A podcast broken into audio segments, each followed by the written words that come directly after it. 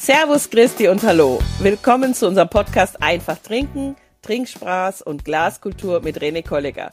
Er ist mir zugeschaltet und es geht weiter mit unserem Podcast. Wir haben schon fleißig und fröhlich geredet über Weine, über ihre Herkunft und ich bin der Meinung, ähm, wir werden da auch noch häufiger drüber sprechen, denn in meinem Kopf arbeitet es wirklich sehr stark nach dieser ersten Folge gerade. Ich bin ja in ja bei Weinen und ihrer Herkunft noch nicht so sattelfest. Auf Korsika zum Beispiel war es so, dass mir auf der Rückseite der Flasche hinten auf dem Etikett die Insel gezeigt wurde und mit einem kleinen Punkt habe ich dann gesehen, woher der Wein kommt, also ein Punkt auf der Landkarte, auf der Inselkarte. René, vielen Dank, dass du da bist. Ich hoffe, du wirst mir sagen, das wäre toll, wenn man das überall hätte, oder findest du das eigentlich überflüssig? Grüß dich und alles Liebe aus der fantastischen Südsteiermark. Ähm, ich finde diese Auskünfte ganz wichtig, weil du solltest ja wissen, wo dieser Wein herkommt. Und ich ertappe mich immer wieder, wenn ich eine Verkostung mache, ich gehe mal davon aus, dass alle Gäste wissen, von was ich rede. Das heißt zum Beispiel, wenn ich vom Thema Ortswein spreche und ich rede, äh, wir haben fünf Orte mit fünf spezifischen Böden, ich gehe mal davon aus, dass jeder weiß, wo Kitzek ist und wo es ist. Es ist aber nicht so. Und ich freue mich selber und ich habe jetzt äh, Mappen angefordert, damit man auch immer weiß, wo es ist.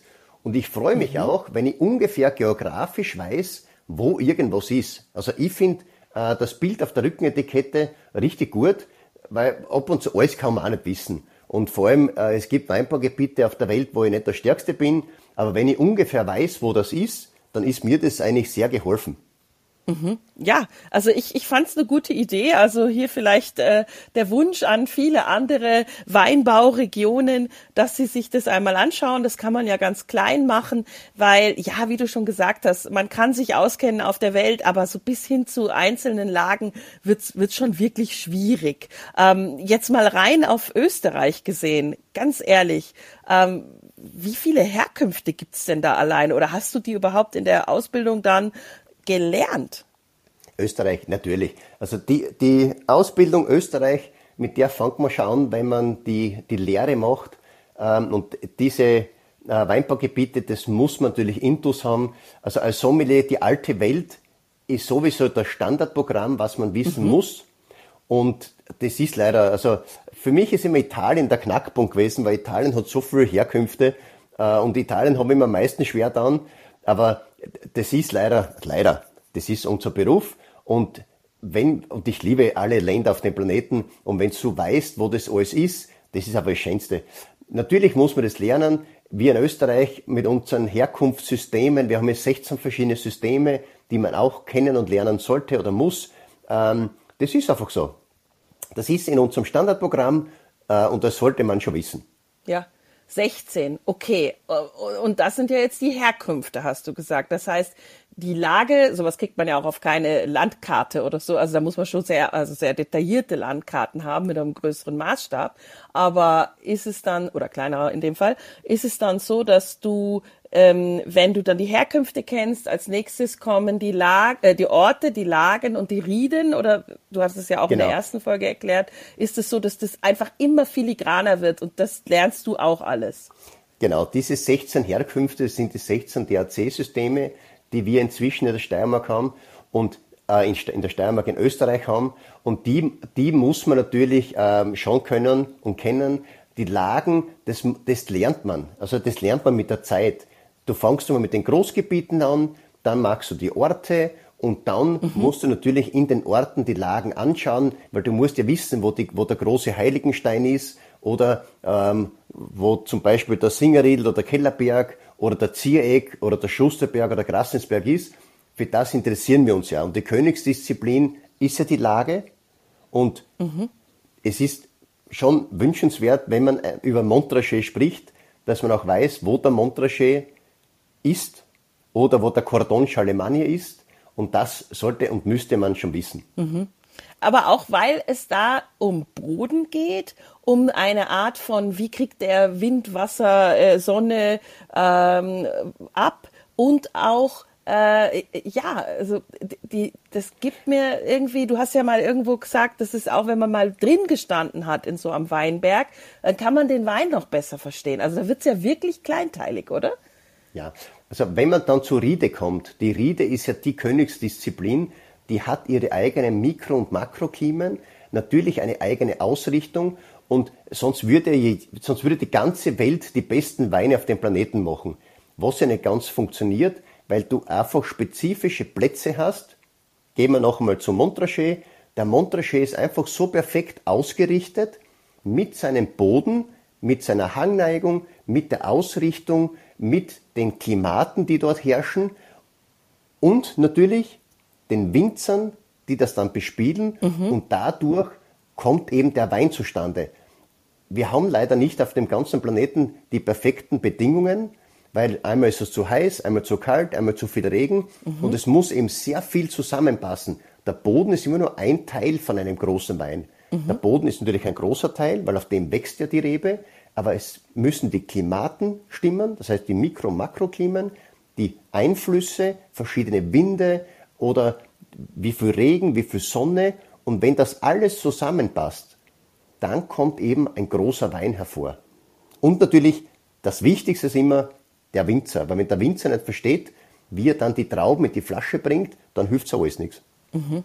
Oh, ich merke schon. Also das ist, ähm, ja, wie du selber gesagt hast, die Königsklasse. Ähm, ist es dann auch wieder so, dass wenn ich mich in einen Riedenwein verliebe, weil ich, ich habe ihn dann jetzt verkostet, ich habe ihn gekauft, er hat mir extrem gut geschmeckt, er passte auch vielleicht zum Essen oder was auch immer, wie auf den Punkt. Und ich im nächsten Jahr wieder den gleichen Riedenwein trinke, ist es dann so, dass ich, ich sag mal, wie bei so einer Annäherung, wie bei, wie bei Bruchrechnen, wie bei einer Gleichung, da den kleinsten gemeinsamen Nenner finde, dass ich die Chance habe, dass es wieder ähnlich sein könnte. Während, während ich in der ganzen Region oder im Ort unterwegs bin und mir einen Wein hole, das schon wieder was ganz anderes sein kann. Weißt du, worauf ich hinaus will?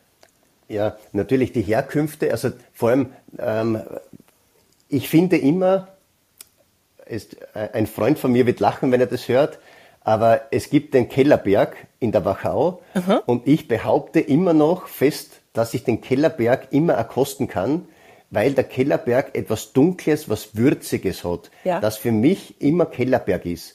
Und das ist natürlich jedes Jahr ein wenig anders, ja.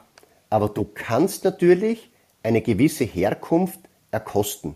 Mhm. Weil, weil der Boden verändert sich nicht. Es verändert sich nur die Wärme oder der Regen oder die Temperaturen an sich und dann eben eine Fruchtaromatik oder eine Tiefe oder eine Länge.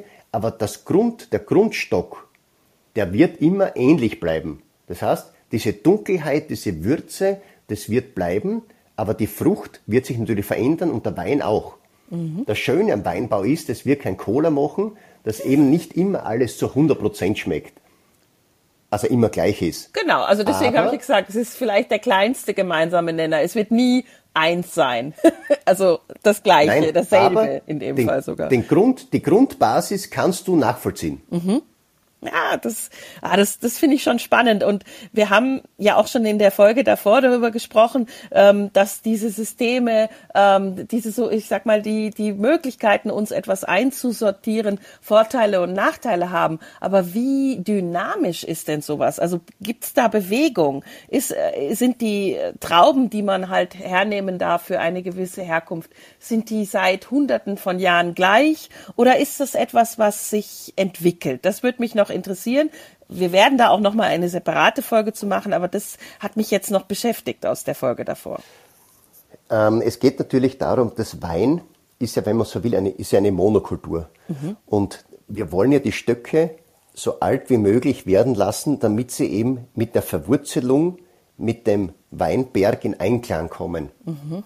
Und deswegen müssen wir auch schauen, dass wir unsere Weinberge eben so schonend wie möglich behandeln, so viel Leben wie möglich im Weingarten haben, damit wir einfach äh, so viel Leben so lange wie möglich in den Stock reinbringen. Ja, weil alle, die Weinbau, aufgepasst haben früher in, in der Schule oder selber, wie ich mal auf einem Bauernhof gelebt haben, die wissen, Monokultur war immer eigentlich ein Fehler Wenn man in der Landwirtschaft nur Monokultur gemacht hat, ist das nicht gut für den Boden. Und deswegen sieht man halt in den Weinbergen so viel Leben. Also so viel, was genau. weiß ich, Gras, Rosen, äh, äh, Insekten und was weiß ich, was alles noch.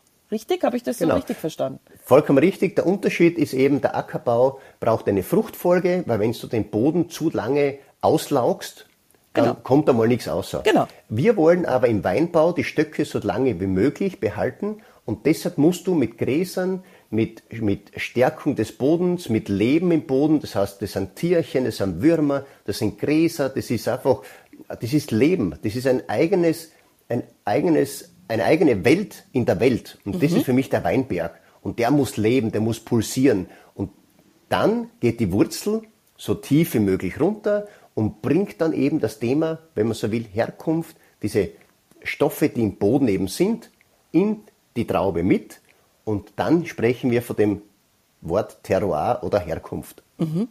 Und das ist eben, ich sag mal, relativ starr aber um auf die Frage zurückzukommen, es gibt auch ab und zu Veränderungen und wir haben uns ja über das Thema Ortswein kennengelernt. Das gab es nicht immer überall gleich. Habe ich das richtig verstanden?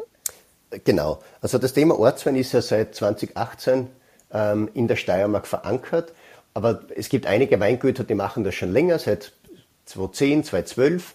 Und das Thema Ortswein ist eigentlich ein sehr neues Thema noch, ist Burgund macht es schon seit Ewigkeiten. Ist Burgund macht es seit über 100 Jahren schon. Und auch Deutschland macht schon einen Zacken früher, als wir das machen.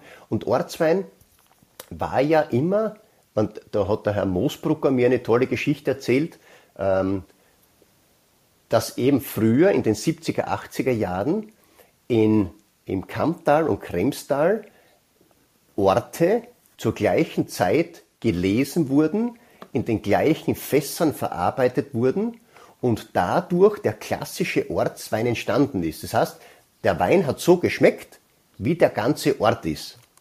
Und das ist eigentlich schon ein, ein Gedanke wieder von Herkunft. Wie schmeckt ein Ort? Mhm. Natürlich, wenn du das standardisierst, dass du alles immer gleich machst, dann wird es auch ein Standardwein werden. Aber mit der Individualität, die die Winzer jetzt haben kommen natürlich Ortsweine hervor, die den Ort mit ihrer bestimmten Herkunft perfekt dann transportieren. Mhm. Also ich merke schon, es ist äh, also auch das wieder eine Folge, wie das jetzt zum Beispiel äh, dann sich entwickelt mit dem Ortswein, wie das weitergeht, was ist da noch für ein Potenzial drin und was, wie hilft es auch dann mir als als Konsument. Ähm, aber es heißt halt einfach, man muss viel lernen. Denn wenn ich jetzt zum Beispiel, wir haben in der Folge davor über Sherry, über Portwein gesprochen, Madeira. Wenn ich mir jetzt da die Weinbauregion vorstelle, jetzt gehen wir aber mal vielleicht nicht nach Madeira oder so, sondern jetzt gehen wir mal nach Andalusien, wo der Sherry herkommt. Da kann es ja sein, dass an einem Ort sowohl Trauben für Weiß- oder Rotwein angebaut werden, als auch für Sherry, oder? Das ist richtig. Äh, haben die dann haben die dann unterschiedliche Herkunfts- oder Lagenbezeichnungen? Muss man das doppelt lernen oder ist es gleich? Man, wir reden immer, wenn wir von Sherry sprechen, sprechen wir meistens dann äh, vom aufgespritteten Wein Sherry, also wo eben Palomino Fino dann eben mit, mit Weinbrand versetzt wird. Ich bin ganz ehrlich, äh, stopp, stopp, stopp. ich muss ja einhaken. Das habe ich nicht gewusst. Ich war ja tatsächlich schon bei González Bias. Ich glaube, da war ich äh, junge, zarte, 20 Jahre alt oder so in der Bodega in Jerez. Ähm, äh, ich habe nicht gewusst, was Aufspritzen bedeutet bis jetzt gerade. Wahrscheinlich, weil die Führung auf Spanisch war und man das irgendwie anders nennt. Kannst du das bitte nochmal erklären? Weil das ist ja für mich, ja. die dieses Getränk so liebt, ganz wichtig. Genau.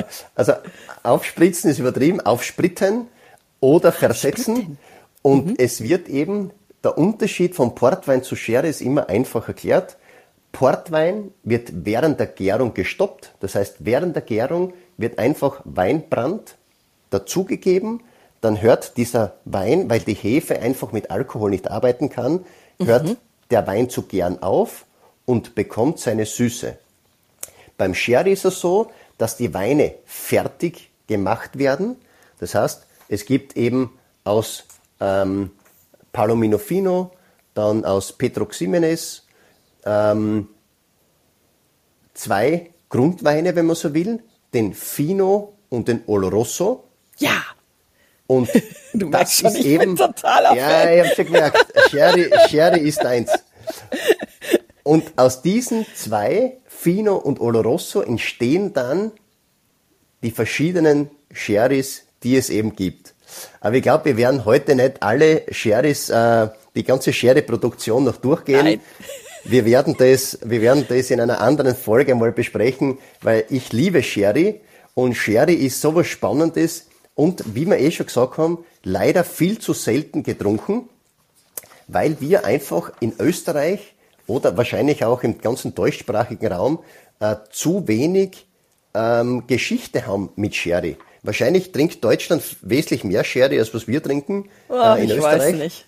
ja, ich, ich weiß auch nicht ganz, aber ich glaube eben, dass wir ähm, in Österreich viel zu wenig Sherry trinken.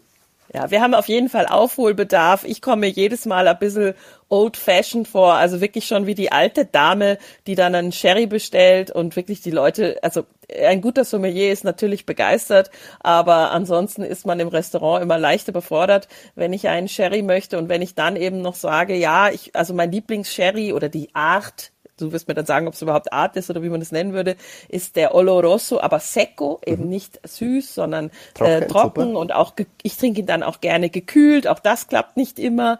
Ähm, ansonsten ja, Manzanilla, also der Fino, das ist äh, immer noch die Alternative, die man bestellen kann. Auch da möchte ich dann nicht immer, ich sag mal, die großen, ich möchte nicht an, immer an Osborn oder an Sandemann, sondern ich mag halt eben auch was Kleineres, will mich überraschen, überraschen lassen.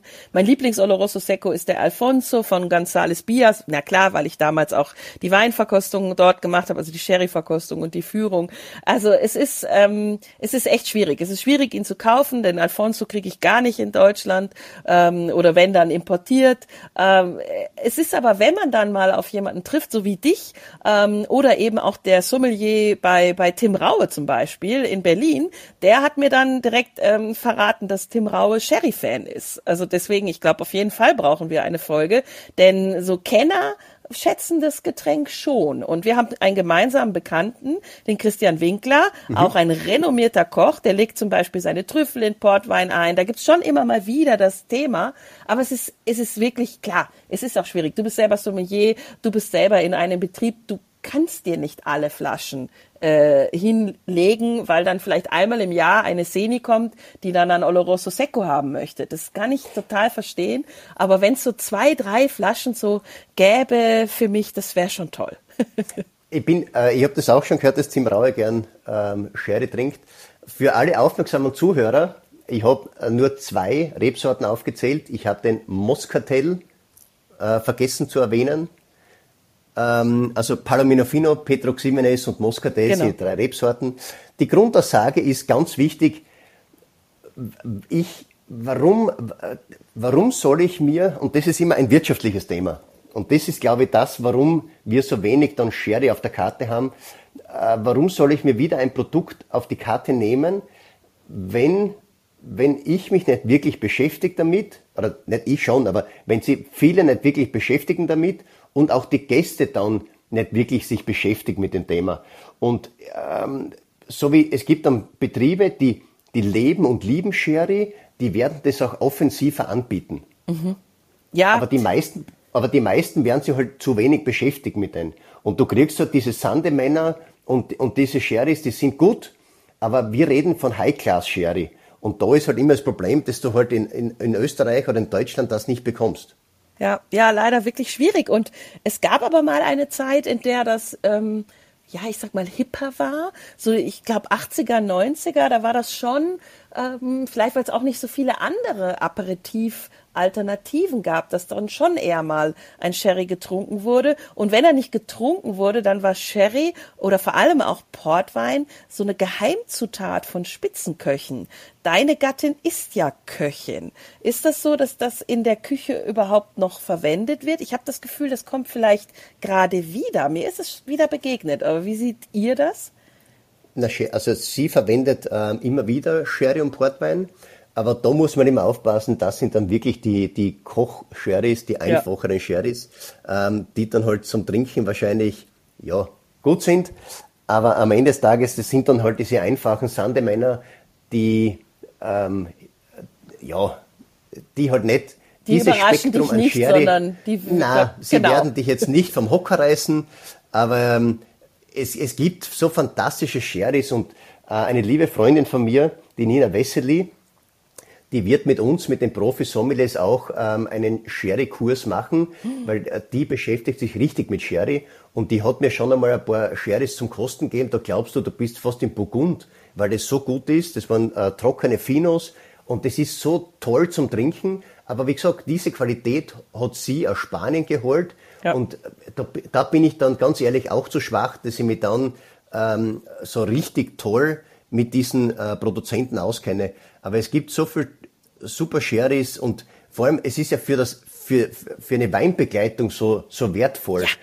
Ja. Nicht nur Süße zum Dessert, sondern auch trockene Sherrys. Ja. Es gibt, was mir gefällt, vor allem zu, auch zu Fleischgerichten, wenn du einen Sherry hast, der ähm, trocken ist, zu Wildgerichten dazu, was du, was du vielleicht ähm, ähm, ihr sagt Pflaumen, wir sagen Zwetschgen, zu Zwetschgen vielleicht oder Schokolade, so Wildgerichte und da vielleicht ähm, einen Sherry dazu, einen trockenen Oloroso, das funktioniert, glaube ich, schon richtig gut. Ja, kann ich bestätigen. Und ich habe das zum Beispiel bei Tim Raue dann auch gemacht, als ich dann herausgefunden habe, er ist äh, Sherry-Fan und sie haben einige besondere Sherry, die ich sonst nie bekommen würde. Ähm, dann habe ich wirklich das ganze Menü mit Sherry begleitet. Also das ja, es hat funktioniert und ist ja ist wirklich gut. Ich möchte dir nur einen Tipp geben, wenn ihr dann mit eurem Profisommelier-Verein die Sherry-Verkostung macht, bitte nicht denken, das ist wie normaler Wein. Den Fehler habe ich in Andalusien einmal gemacht. Die Menge macht's dann am Ende, weil er hat dann doch etwas mehr Alkohol oder irgendwie ist er dann, weiß ich nicht, er verändert das Wesen, wenn ich das sagen darf. Also wie immer bei einfach trinken, äh, es kommt auf das Maß an und vielleicht äh, eben dementsprechend viel Wasser dazu. Äh, der Sherry, der ist schon anders, wenn du verstehst, was ja, ich meine. Das, das war dein Fehler, dass du nicht gewusst hast, dass da Alkohol reinkommt. Also das hat dann schon immer zwischen 15 und 17, 18 Volumensprozent. Und wenn man das alles trinkt, deswegen heißen wir Profi-Sommeliers, wir spucken das ja. Also ja. wir wollen uns ja wirklich beschäftigen mit dem Thema. ja, ich merke schon. Also es war ein Anfängerfehler. Ja, ja. Es war ein Anfängerfehler und äh, das bringt mich aber doch, wenn wir jetzt gerade von Spanien gesprochen haben, wir waren in Italien, kurz Frankreich wurde angesprochen, ähm, das bringt mich zu einer Frage aus der Rubrik der Mythen. Jetzt zum Abschluss die Frage an dich woher kommt denn der Wein überhaupt? Ähm, weil das haben ja schon die ein oder anderen für sich, äh, ich sag mal, vereinnahmt, aber kommt er wirklich von den Römern? Nein, kommt er nicht. Und es gibt eine tolle Geschichte zu diesem Thema. Und ähm, diese Geschichte geht zurück. Jetzt muss ich, ich habe mir das, ich, ich bin ja ehrlich, ich habe mir jetzt vorbereitet auf dieses Ganze. Natürlich. Weil, weil diese, das ist eine Sage rund um den König äh, Jamshid aus Persien. Und dessen Frau ähm, hat erzählt, sie wollte Weintrauben im Keller der königlichen Räumlichkeiten vergehren. Und von diesen seltsamen Vorgänge verunsichert, gingen die Beobachter zunächst davon aus, dass ein böser Geist das Lesegut befallen habe. Die Königin, die an schlimmer Migräne litt, entschied sich trotzdem, diese zu trinken, um sich das Leben zu nehmen. Aber jetzt kommt die Geschichte. Der Wein aber brachte die Schmerzplage nicht um, sondern heilte die Migräne. Sie hatte einen fantastischen Rausch und kam zu einem fröhlichen Gemütszustand. Also König Jamshid aus Persien und dessen liebe Gattin, die leider Migräne hatte äh, und einen fantastischen Rausch nach dem ersten Wein hatte, ist angeblich die Geburtsstunde des Weines. Und das Thema Persien und das Thema äh, Syrah, also Syrah, Shiraz, das ist ja, das geht ja wirklich zurück zu diesen äh, zu diesen Geschichten. Wahrscheinlich werden die Ägypter das Bier äh, erfunden haben, aber Ach. das Thema Wein geht zurück nach Persien. Ah, also ganz ehrlich, ähm, ich bin froh, dass du dich vorbereitet hast. Ähm, hättest du mich jetzt gefragt, hätte ich auch gesagt, nee, Römer, auch wenn man das immer ganz oft denkt. Und klar, die haben natürlich viel kultiviert, ähm, äh, viel Wein, ich sag mal, äh, in die Welt gebracht. Aber ich hätte Georgien gesagt Ähm, jetzt müsste ich auf der Karte nachgucken, was das dann früher vielleicht mal gewesen ist zu der Zeit vom König und der Königin mit der guten Laune danach. Aber äh, ja, ich hätte es nicht gewusst, muss ich zugeben. Also Georgi vielen Dank. Georgien ist sicher, Georgien ist sicher eines der Länder, die das Thema Naturwein erfunden haben, weil die ah. haben in ihren georgischen Tonamphoren seinerzeit schon die Weine vergoren und haben, die, haben die, diese Tonamphoren noch eingegraben in die Erde, um eine natürliche Temperaturkontrolle zu haben. Das heißt, wahrscheinlich wird Georgien dann schon das, wenn man so will, das Mutterland neben Frankreich eben das Mutterland des Naturweins sein. Und die Italiener, die Römer haben natürlich das Thema Qualitätswein oder eben das Thema Wein in die Welt gebracht. Mhm. Weil auch wir haben ja Flavio Solva in der Steiermark und da kann man auch nachvollziehen, dass eben die Rebstöcke oder die, die Römer das in die Steiermark gebracht haben. Ja, also hier auch auf jeden Fall auf Sardinien äh, vorhanden ja. und deswegen ähm, würde ich sagen, wir kommen zum Ende. Ich werde mich jetzt dem sardischen Cuvée hingeben, auch einen schönen Tag haben äh, und ich wünsche uns allen, dass wir weiterhin einfach trinken, stay hydrated und denkt an die Elektrolyte, wie wir gerade gesagt haben, Wasser, Wasser, Wasser dabei. Ähm, und vielen Dank für diese tolle Folge und ich freue mich schon auf die nächste. Ich freue mich irrsinnig und alles Liebe. Danke sehr. Ciao. Ciao, ciao.